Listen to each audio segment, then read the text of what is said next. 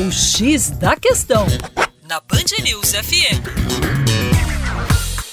Olá, ouvinte Band News, com vocês, João Marcelo Geografia. Imortalizada na obra de Guimarães Rosa, o Buriti é uma palmeira com grande utilidade. É quase uma árvore da providência no sertão mineiro. Atingindo uma altura de 20 a 30 metros, ela é encontrada normalmente em áreas alagadiças, protegendo olhos d'água, nascentes, configura um tipo de vegetação do cerrado conhecida como vereda, um verdadeiro oásis no meio do cerrado e do sertão mineiro.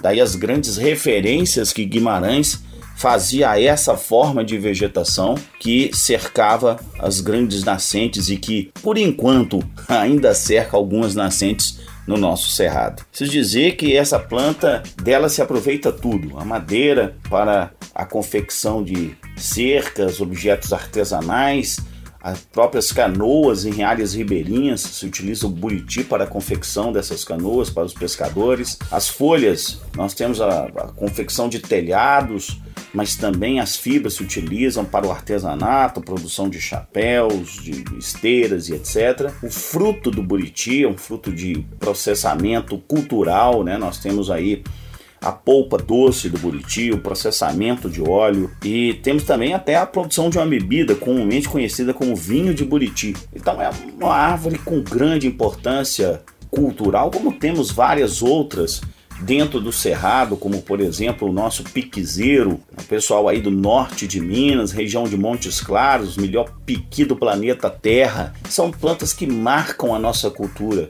são parte do nosso patrimônio, não só patrimônio genético, patrimônio da nossa biodiversidade, nosso patrimônio natural, mas também o nosso patrimônio cultural.